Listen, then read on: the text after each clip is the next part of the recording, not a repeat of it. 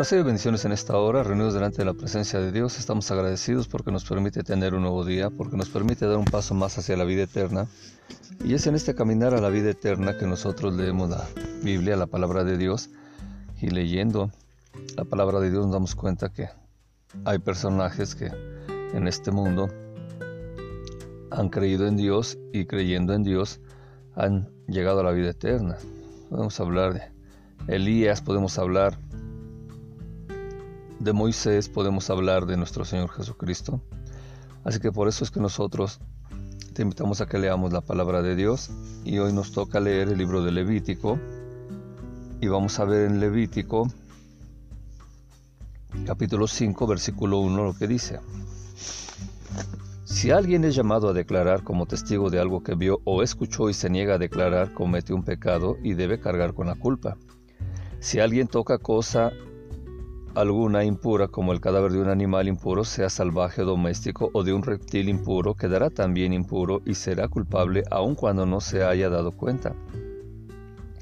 Si alguien toca alguna impureza humana, cualquier cosa que lo pueda dejar impuro, pero no se da cuenta en ese momento, si después se da cuenta, será culpable.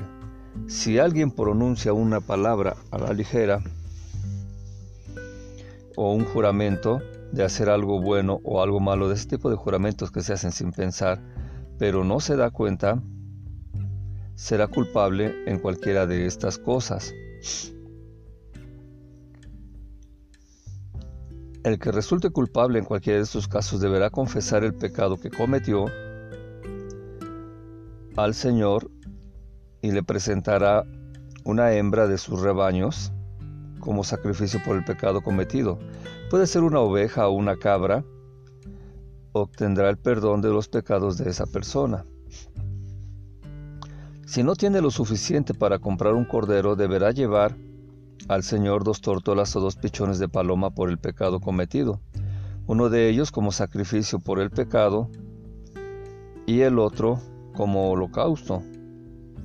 Deberá llevar al sacerdote, el cual presentará primero al que se ofrece por el pecado, retorciéndose el cuello, pero sin arrancarle la cabeza por completo. Luego rociará un poco de sangre del sacrificio por el pecado en un costado del altar, y la sangre restante la exprimirá al pie del altar, pues es sacrificio por el pecado. Con el segundo hará un holocausto según lo establecido. Así el sacerdote obtendrá el perdón del pecado cometido por esa persona y el pecado le será perdonado. Si no tiene ni siquiera para comprar dos tórtolas o dos pichones de paloma, deberá llevar como ofrenda por su pecado dos kilos de la mejor harina. No debe echarle aceite ni ponerle incienso encima, porque es una ofrenda por el pecado. Deberá llevársela al sacerdote, el cual tomará un puñado como recordación y lo quemará en el altar junto con las ofrendas que se queman en honor del Señor. Es una ofrenda por el pecado para que el sacerdote obtenga el perdón de cualquier pecado que esa persona haya cometido, y el pecado se le perdonará. Y como en el caso de las ofrendas de cereales, la parte restante será para el sacerdote. El Señor se dirigió a Moisés y le dijo, la persona que peque involuntariamente y resulte culpable de fraude en las cosas sagradas del Señor, debe tomar de sus rebaños un carnero sin ningún defecto como sacrificio por su culpa y llevárselo al Señor. El valor del carnero se deberá calcular en plata, según el peso oficial del santuario para las ofrendas por la culpa. Esa persona debe pagar lo defraudado de las cosas sagradas más una quinta parte, cantidad que entregará al sacerdote.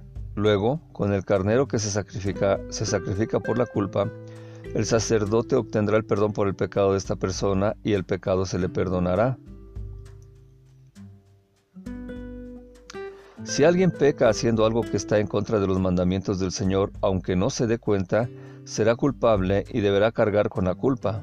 Por lo tanto, deberá tomar de sus rebaños un carnero sin ningún defecto, cuyo valor tú deberás calcular y se lo llevará al sacerdote como sacrificio por la culpa para obtener así el perdón del pecado de esa persona, la cual haya cometido involuntariamente y el pecado se le perdonará.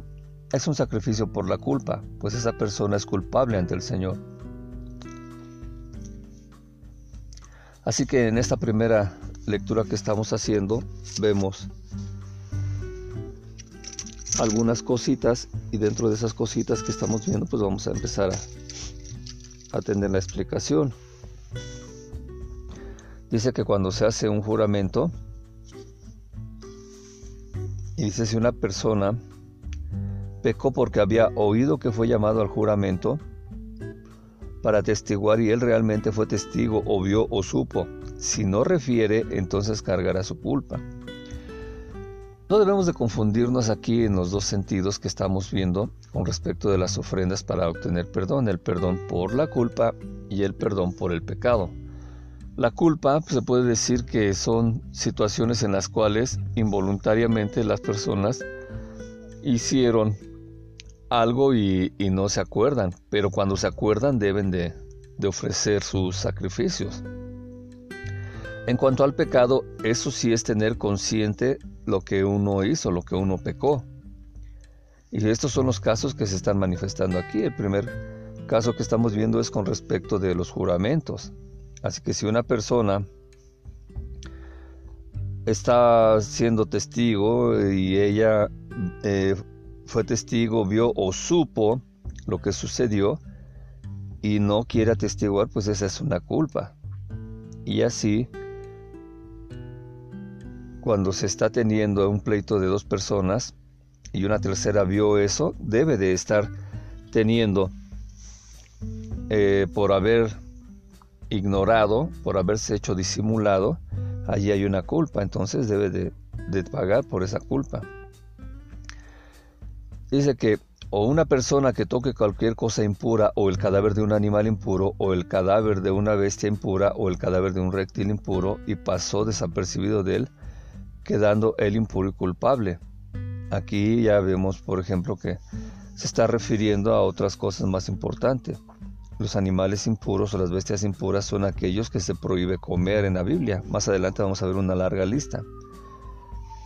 Y también nos está diciendo que la persona es culpable porque sin querer comió esas cosas sagradas o entró al lugar del tabernáculo y estaba impuro. Entonces, una persona que toque cualquier cosa impura o el cadáver de un animal impuro, ahí ya nos está haciendo la observación que son dos situaciones diferentes, cualquier cosa impura o un animal impuro.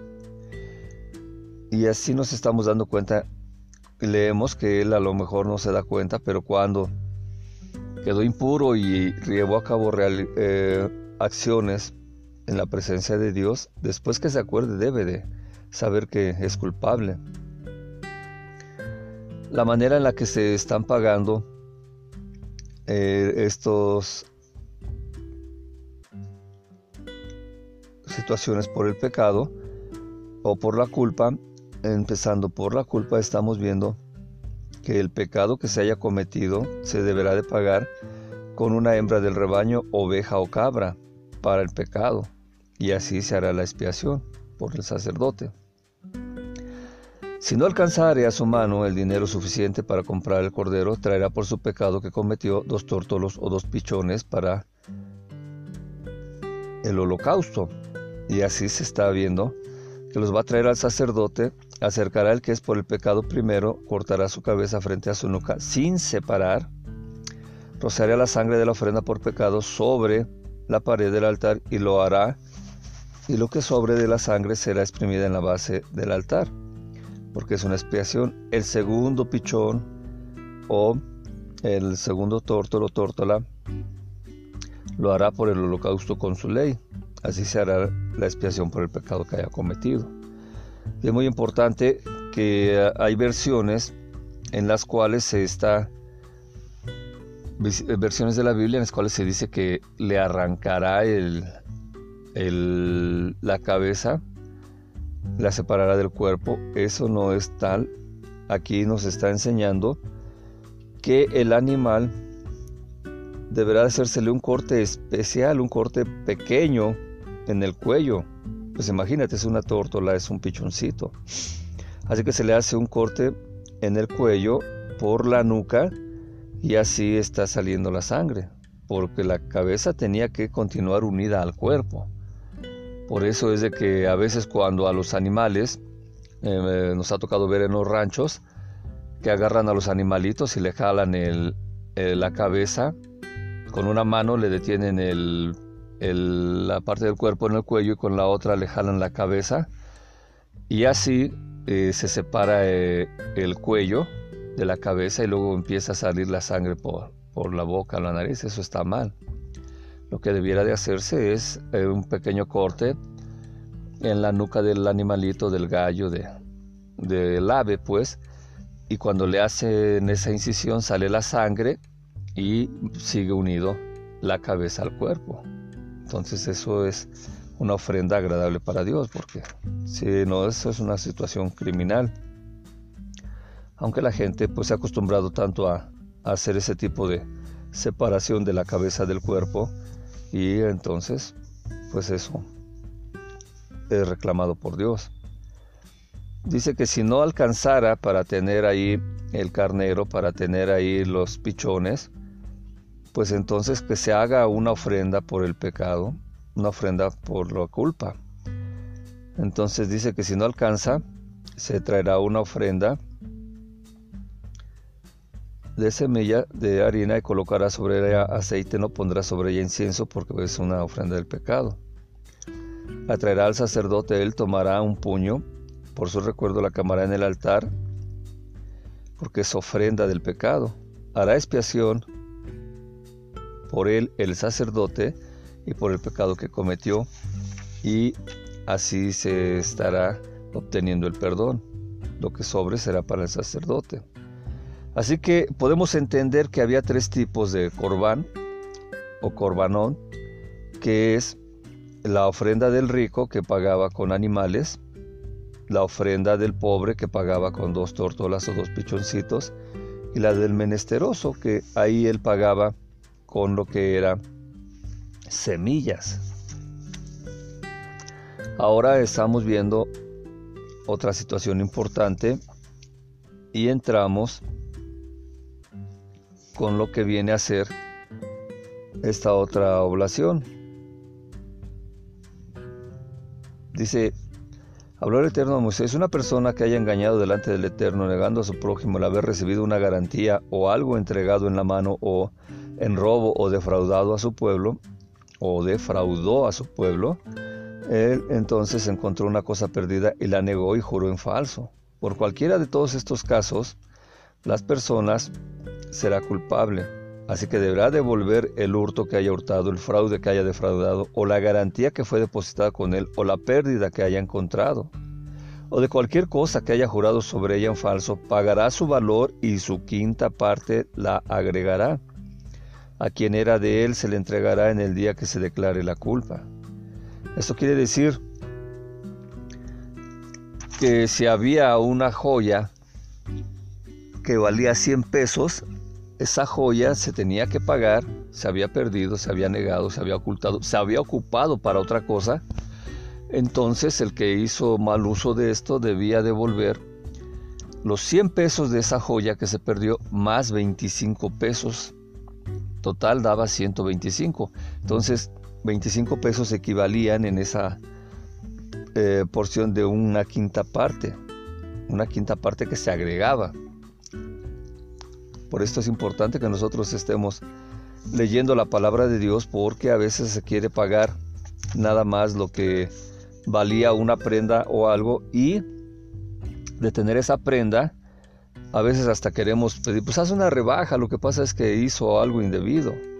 Las personas que se les llama farderas, por ejemplo, que entran a los centros comerciales y que en esos centros comerciales se están metiendo eh, objetos a, dentro de su ropa para robar, esas personas pues en realidad están ahí con las autoridades y siempre están diciendo, no, pues es que yo necesitaba eso y todo, y, bueno, ¿y para qué querías una licuadora que llevas ahí entre la ropa? ¿Para qué querías una batería de carro que llevas ahí en la ropa? Y ve los videos que están allí en YouTube y verás que los farderos como eh, gran cantidad de objetos se llevan guardados. A veces llevan a otra persona ahí o llevan a niños y están los niños llorando y todo y y están diciendo, oye, pero es que fíjate cómo está llorando mi niño, no seas así, perdóname, aquí está todo lo que te robé y eso. como las cámaras están filmando a estas personas, ellas entonces dicen, ¿ya es todo lo que hay? No, pues que sí. Y ya les dicen que todo eso no, todavía tienes más ahí. No, que no. Y les vuelven a hacer otra revisión y les vuelven a sacar cosas. Entonces esas personas deben de restituir el valor de lo robado más el 25%. Sin embargo, esas personas están diciendo que no, que, que ya está ahí lo que habían eh, robado, que ya los dejen ir. Y eso pues provoca que en una próxima ocasión lo vuelvan a hacer, porque ellos ya saben que pueden lograr que les hagan una robaja, pueden lograr que no los metan a la cárcel, pueden lograr pagar eh, lo que ellos quieran o no pagar nada y así siguen delinquiendo. Pero si pagaran el valor de las cosas más el 25%, pues no habría tantas personas que se dedican a estas cosas. Así que es muy importante que nosotros estemos entendiendo esto. La hermosa palabra de Dios también nos dice, habló Dios, el eterno Moisés, y le dijo, ordena a Aarón y a sus hijos diciendo, esta es la ley del holocausto, el holocausto que estará sobre la fogata, que está sobre el altar toda la noche hasta la mañana, y el fuego del altar estará ardiendo en él. Entonces aquí vamos a ver las normas del holocausto. Muy importante que en el altar siempre hubiera fuego. Había dos sacrificios, ya lo hemos mencionado. Un sacrificio en la mañana, otro sacrificio al atardecer, pero siempre en los intervalos donde no se ocupaba para los sacrificios, siempre debía estar el fuego encendido en el altar. Así que esta es una orden. No se le está diciendo a, a Moisés, mira, haz esto, no dice, ordena a Aarón y a sus hijos, es decir, al sacerdote Aarón principal y a sus hijos, y así esos holocaustos se deben de hacer con presteza y deben de ser sacrificios. Aun cuando los sacerdotes, Aarón y sus hijos, no tenían ningún beneficio de estos sacrificios, sí tenían la responsabilidad de que estuviera ardiendo el fuego. Así que se debían de poner leños suficientes por la mañana para que durara todo el día y llegara la tarde, y esos de la tarde debían durar toda la noche hasta la mañana siguiente y nunca debía de apagarse el fuego. El fuego debía de estar sobre el altar. Luego dice, se vestirá el sacerdote, su vestidura de lino y pantalones de lino vestirá sobre su carne. Levantará la ceniza de lo que consumiera el fuego del holocausto sobre el altar y la colocará junto al altar. Aquí con respecto de la vestidura es importante que nosotros estemos entendiendo que el sacerdote debía tener una vestidura de su medida.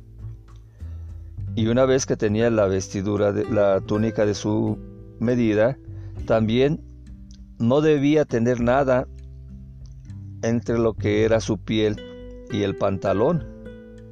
Nosotros en la actualidad utilizamos alguna calzón, alguna truza, algunos le llaman ropa interior, pero el sacerdote no debía de tener ningún tipo de esa ropa entre el pantalón y la piel porque pues esto es una orden de Dios. Dice también que se desvestirá sus vestiduras, se vestirá con otras vestiduras y sacará la ceniza fuera del campamento a un lugar puro. Esto se está refiriendo con respecto de la ceniza que se consumiere por el fuego del holocausto sobre el altar. Entonces ahí se tenía que haber un cambio de vestidura y esa vestidura debe de estarse llevando a cabo ese cambio de las vestiduras. Así que también ellos no debían permitir que esa ceniza que estaba en el altar se retirara con la ropa que ellos iban a estar delante de la presencia de Dios en el altar. Terminaban su labor sacerdotal, se cambiaban la vestidura y ahora sí regresaban y sacaban la ceniza. Nos menciona también que se debe de estar teniendo esta orden y que debemos de entender que los sacerdotes también eran personas que debían de tener el fuego encendido y que éste no se debía de apagar. Así que los sacerdotes hacían esas actividades.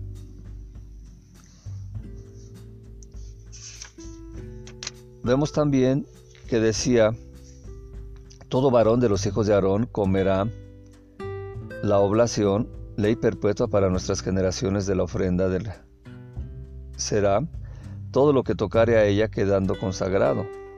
Quiere decir que esos hijos de Aarón también incluía a los sacerdotes que tenían defectos y quienes por lo mismo no podían realizar otras funciones del sacerdocio.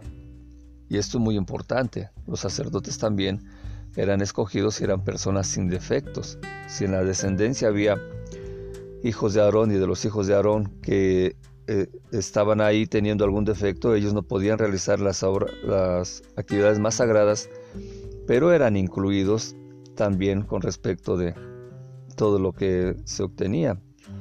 Dice, si algo que no era sagrado, ahí era tocado, absorbía lo que quedaba consagrado. Así que el sacerdote ya no podía comer de, de eso.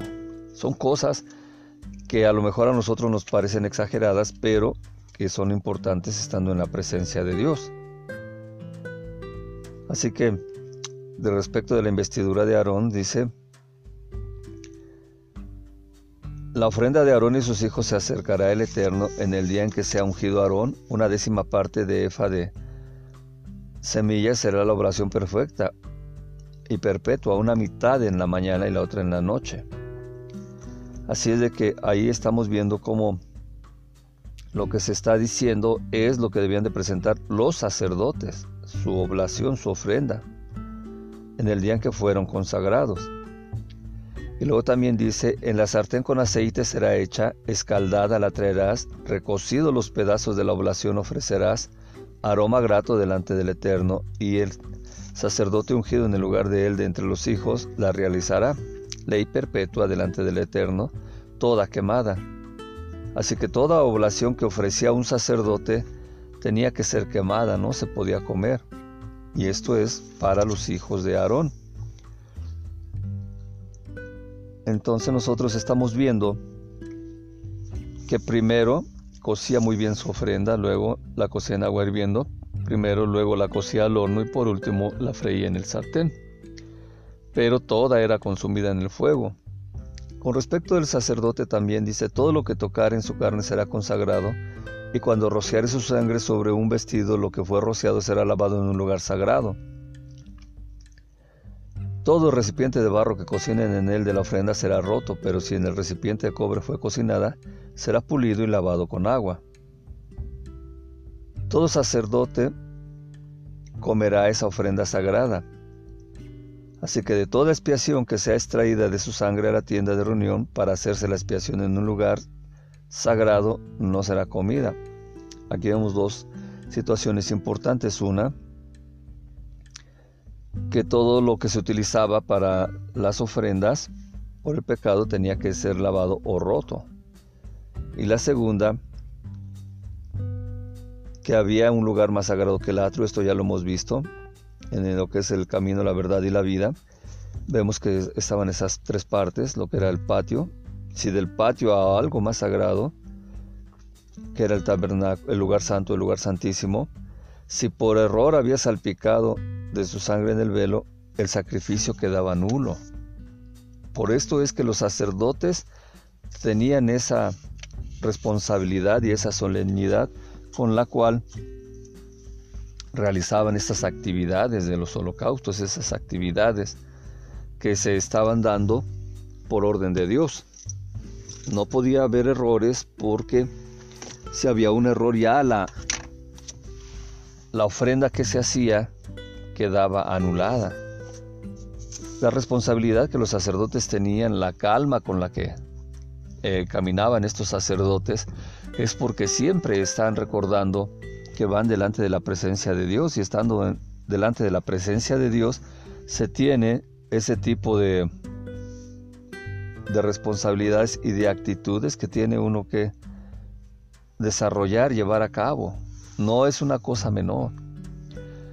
Cuando vamos a estar subiendo al altar y vamos a dar una predicación, pues tenemos que estar, tú ves que los pastores, los sacerdotes subimos eh, con una actitud de respeto, con una actitud conciencia pero también con una actitud de mucha responsabilidad para no hacer algo que ofenda a Dios y en esa ofensa a Dios todo el mensaje se echa a perder, se hace de alguna manera nulo el mensaje. ¿Por qué? Porque no estamos bien concentrados, no estamos con respeto, no estamos con la actitud adecuada.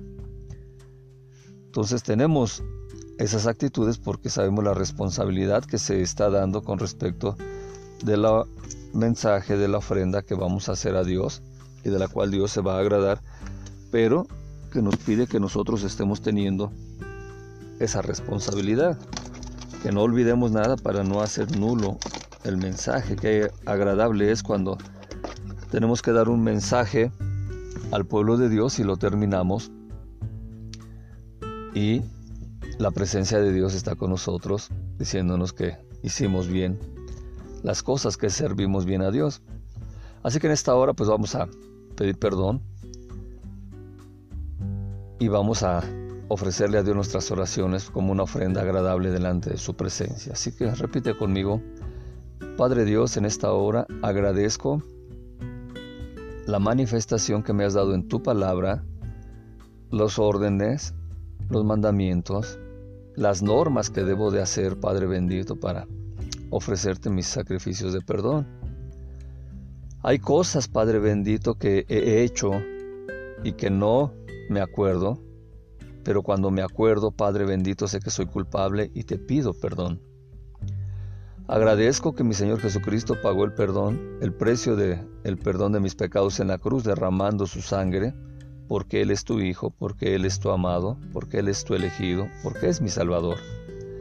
Señor Jesús, agradezco que ahora confiadamente puedes entrar delante de la presencia del Padre al lugar santísimo y pedir por mis pecados. Padre Dios, te agradezco esta bendición y en esta hora también agradezco el amor que has derramado por mí en la cruz con mi Señor Jesucristo. Padre Dios, te amo y por lo mismo que te amo no te quiero fallar. Ayúdame cuando peco conscientemente o cuando soy culpable de algo que no me acuerdo. Ayúdame, Padre Dios. En esta hora te quiero decir que te amo y te quiero decir que quiero llegar a la vida eterna.